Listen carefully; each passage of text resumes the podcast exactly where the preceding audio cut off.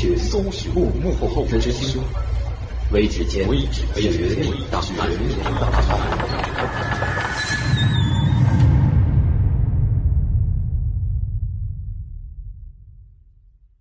还原事实，探索真相，欢迎收听今天的《绝密档案》，我是大碗。关于玛雅文明，相信很多人都有一个大概的了解。之前我们也做过一期有关玛雅文明的节目。可是尽管如此，有关玛雅文明的谜团还是有很多很多。比如，有人说曾经是外星人教授了玛雅人知识和技能；有人认为玛雅人是地球上上古人类的后裔；还有人说玛雅人就是外星人。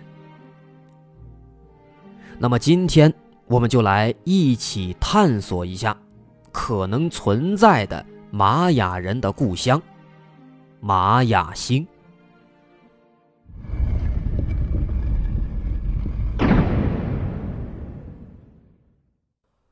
关于玛雅人，我们知道的信息可以说很少。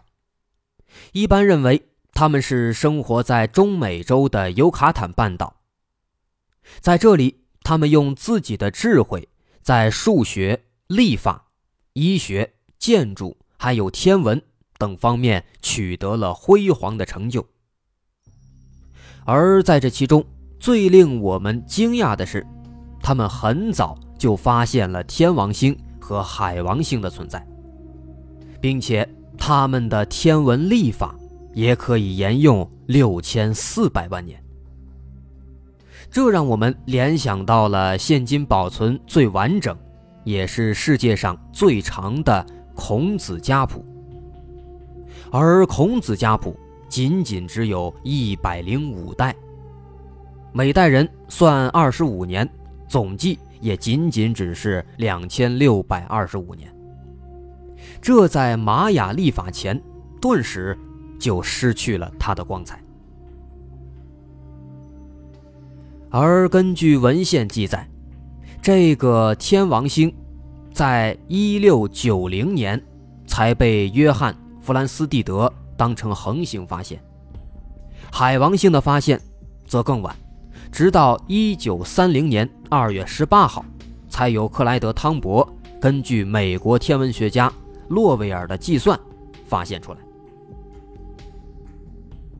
在玛雅文明的历法中，他们推算出卓尔金年二百六十天，金星年五百八十四天。他们算出的地球公转周期是三百六十五点二四零二天，而今天的准确计算是三百六十五点二四二二天，两者之间只相差零点零零零二天。这是一个什么概念？也就是说，五千年误差才仅仅只有一天。我们都知道，在玛雅人的生活中，他们有两套纪年法，一种是卓尔金年，也就是他们的宗教祭祀年，一年共计二百六十天。这二百六十天有不同的名称和顺序，划分为十三个月，每个月二十天。而另一种纪年法。就是我们现在一直沿用的三百六十五天的纪年法。他们将这种纪年法称为民用年。他们把这三百六十五天分为十八个月，每个月二十天，外加五个无名日。那么现在，我们观察玛雅人的这几种纪年方法，不难发现，既然玛雅人的地球年、金星年都是针对两个太阳系的大行星而言，那么卓尔金年一定也是与某个大行星有着神秘的联系。可是我们查遍了所有的资料，发现整个太阳系内并没有公转周期为二百六十天的大行星。于是，针对这个现象，美国的埃利克和格雷克两兄弟就提出玛雅文明是外星人的结晶的说法。从这方面来看，也的确可以找出许许多多的具有说服力的证据。那么，这两个兄弟之所以强调玛雅文明来自外星，最主要的根据就是玛雅的卓尔金历。这是一种让现代人类感到毛骨悚然的历法，一种一年只有二百六十天的历法。但是我们的太阳系中却没有一个能够适用这个历法的星球。了解玛雅文明，我们不难发现，卓尔金历在玛雅文明中扮演着不可或缺的角色。那这也就说明了这种历法它的重要性。两兄弟认为，拥有高水准天文知识的玛雅人。并不会故意的编造一个毫无根据的卓尔金历。于是，他们就推测，这个历法实际上是玛雅人用来表明自己的故乡，是地球之外的另一个行星上的历法。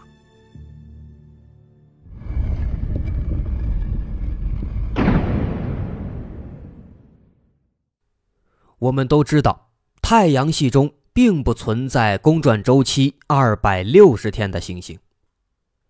那么有人就猜测，会不会曾经在太阳系内有这样一颗行星，只不过后来它消失了呢？很快，关于太阳系内是否存在过另外一颗行星的说法，人们发现了一个结论，能够支持它，那就是。天文学上著名的提丢斯波德定则。早在1772年，德国天文学家波德在他编写的《星空研究指南》中，总结并发表了六年前由一位德国的物理学教授提丢斯提出的一条关于行星距离的定则。这则定则的主要内容是这样的。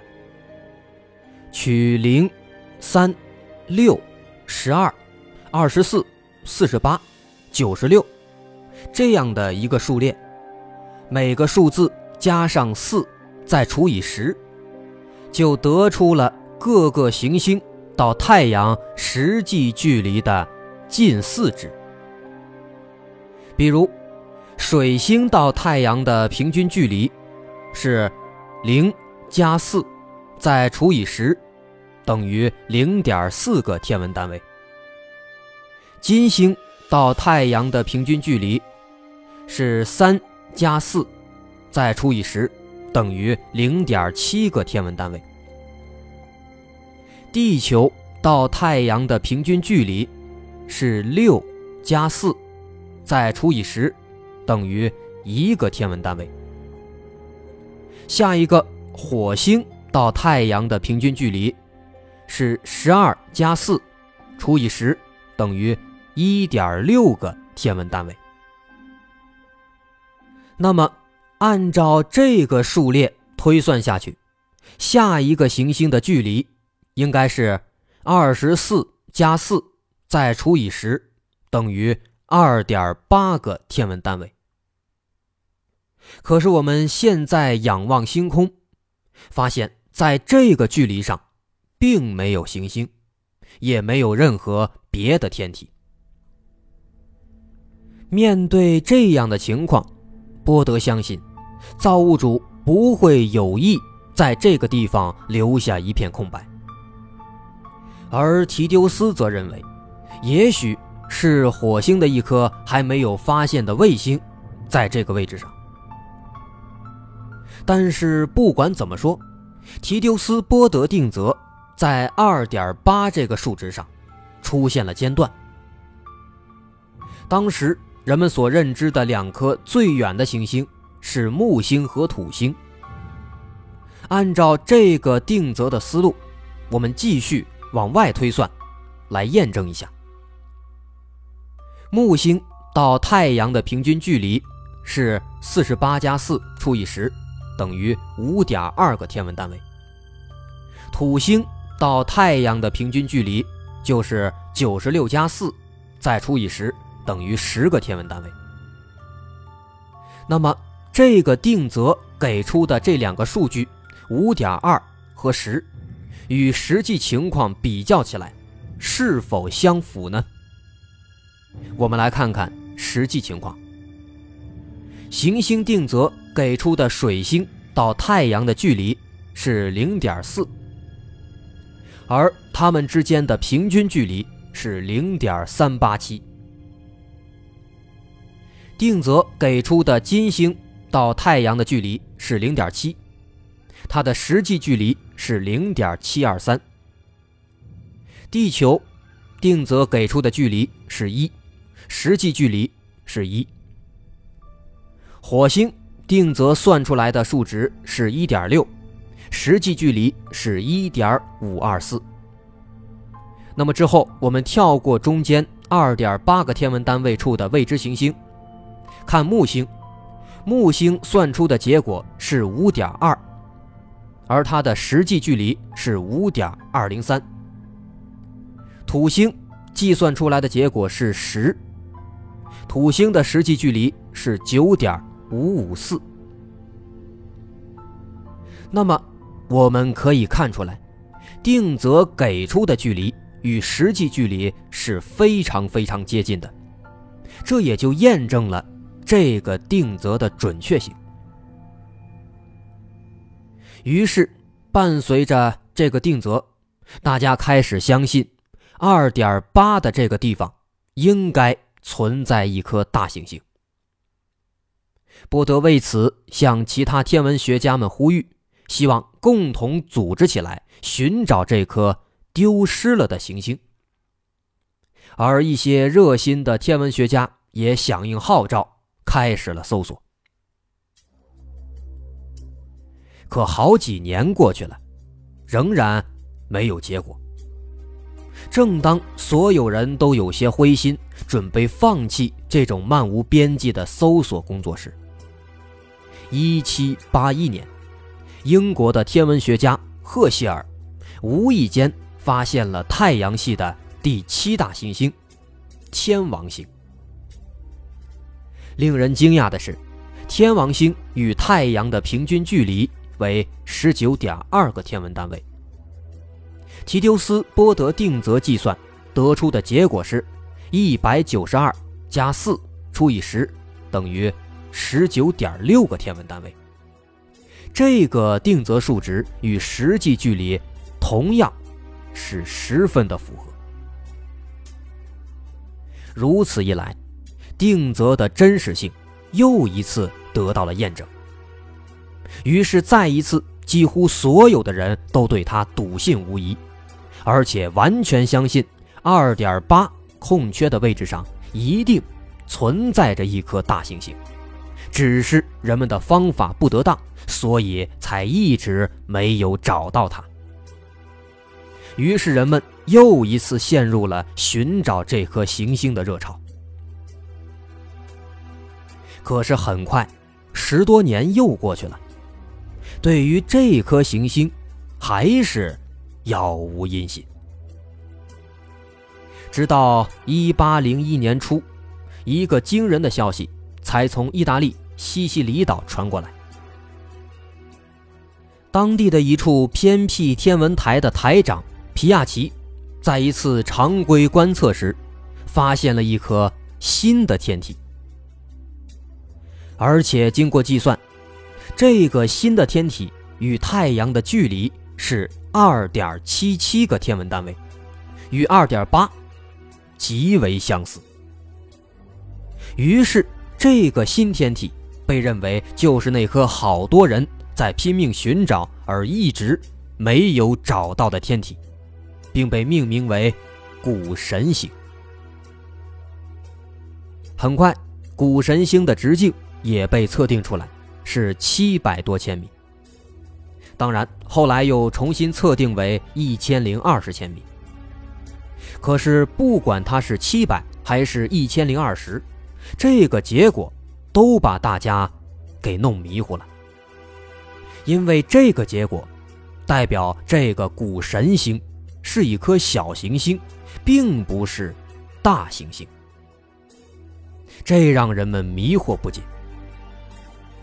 但是，他们没有想到的是，令人震惊的事情还远远没有结束。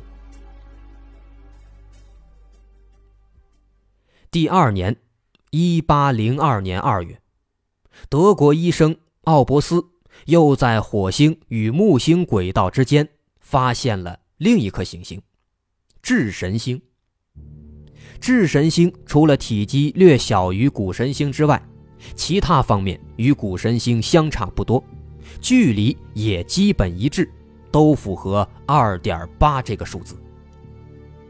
紧接着又过了没多久，人们又在相同的距离上发现了第三颗行星——昏神星，和第四颗行星——灶神星。到最后，前前后后。发现并且已经登记在案的小行星总数，竟然达到了四千多颗，而且在这一带，据估计，其他没有发现的小行星数量会达到一百五十万颗。它们全部都集中在火星与木星之间的一个特定的区域里，这就是我们所说的小行星带。小行星带的中心位置正好符合提丢斯波德定则给出的数据。那么，为什么原本应该在二点八这个位置的大行星变成了一百五十万颗小行星呢？当时有人就猜测，是不是因为某种原因，使原本存在的大行星爆炸消失了呢？直到后来，一八四六年和一九三零年，海王星和冥王星先后被发现。这两次发现对提丢斯波德定则来说是一场不小的挫折。根据定则计算，海王星距离太阳的数值是三十八点八，而经过测量，它的实际距离。却是三十点二。冥王星到太阳的数值，根据定则计算是七十二点二，而它的实际距离只有三十九点六。那么由此看来，提丢斯波德定则在这两个行星距离上出现了严重的失误。如此一来，这个定则的准确性。也受到了人们的怀疑。直到一个世纪后的今天，人们也还是没有搞清楚二点八天文单位处的小行星带是否是大行星爆炸所形成的，也没有办法验证提丢斯波德定则它的准确性。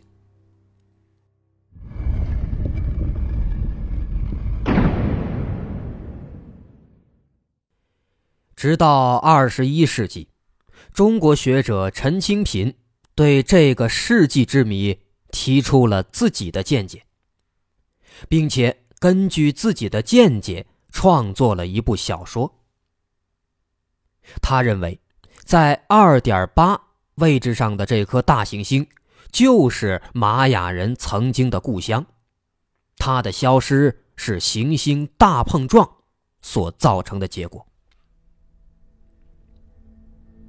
在他的作品《玛雅星空》中，这样描述道：大约六千五百万年前，太阳系内存在着十大行星，它们分别是水星、金星、地球、火星、玛雅星、木星、土星、天王星、海王星和一颗不知名的行星。至于在二点八个天文单位处的玛雅星，当时正繁衍着一代高度的文明。当时，玛雅星人已经在火星、地球和金星上建立了自己的生态基地，已经具备了星际移民的能力。直到六千五百万年前，一颗直径超过一万千米、质量超过五十亿亿吨的大行星冲进了太阳系。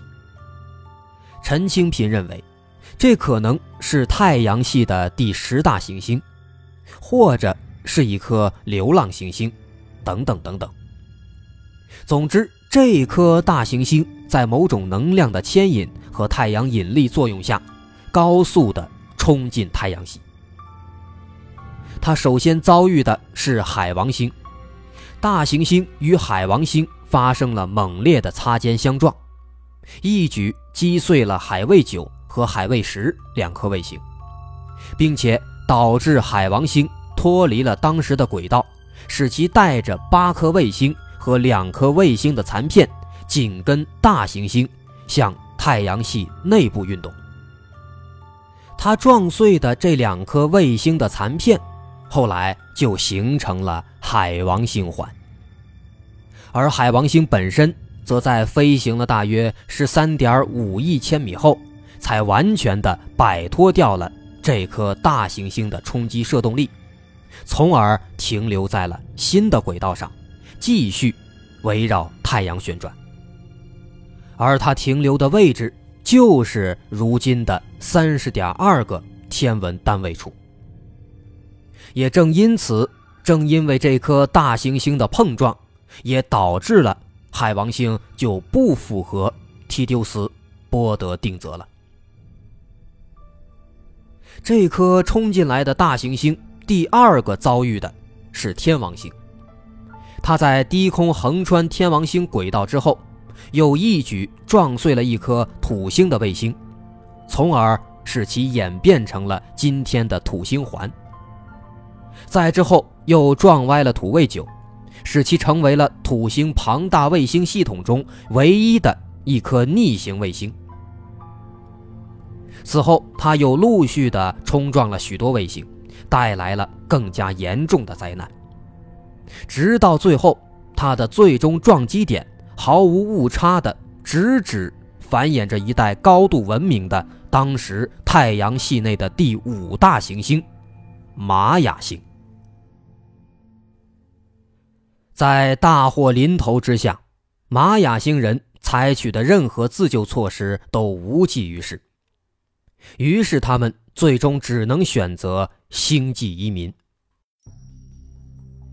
最后，只有少数的玛雅星人得以先后移民到撞击面后方的火星、地球和金星的生态基地上。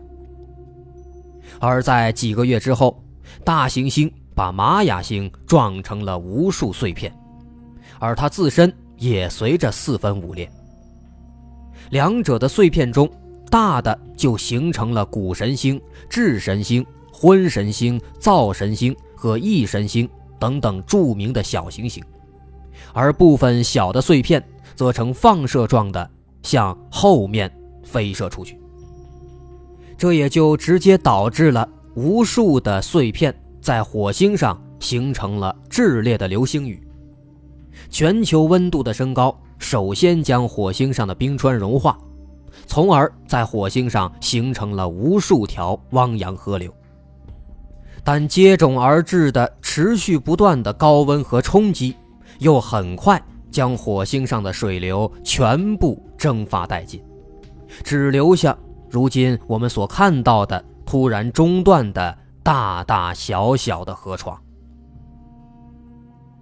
此外，一大块碎片在飞掠火星轨道、地球轨道之后，又一头撞到了金星上，这使金星的自转发生了方向性的变化，使得我们今天所看到的金星自转方向与太阳系内大多数行星是相反的。同时，另一块直径超过十二千米、重达十四万亿吨的碎块，却撞向了地球，而结果很明显，就直接导致了六千五百万年前地球上的生物大灭绝。就这样，移民到地球的玛雅人再次遭受了重创。不过，他们最终还是顽强地存活了下来，在六千五百万年间创造了灿烂的史前文明。当然，在之后，他们又多次遭受了诸如地极、地磁逆转、大西洲沉没等一系列的灾难性、毁灭性的打击。最后，一批生活在中美洲尤卡坦半岛上的玛雅人依然保留了关于玛雅星的编年历。他们巧妙地使用了将卓尔金年和地球年协调并用的古老历法，以表示对故乡的刻骨铭心的怀念之情。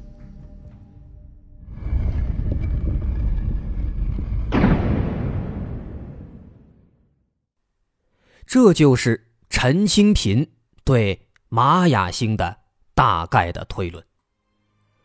当然，以上的这个说法仅仅也只是陈清平的猜测，而且其中也有一些漏洞没有得到证实。不过，在我们的太阳系中，也确实存在着一些疑点，似乎能够证明玛雅星存在过。比如，在火星和木星之间存在的小行星带；比如玛雅人丰富的天文知识；再比如玛雅壁画中经常出现的高科技器械，等等等等。不过，就算玛雅星曾经真的存在在我们的太阳系中，几千万年来，无垠的宇宙。也已经把它存在的证据吞噬的一干二净了。好，今天的绝密档案就到这儿，我是大碗。喜欢我们的节目，欢迎关注我们的微信公众号，在微信搜索“大碗说故事”就能找到。另外，也可以加入我们的听众三群。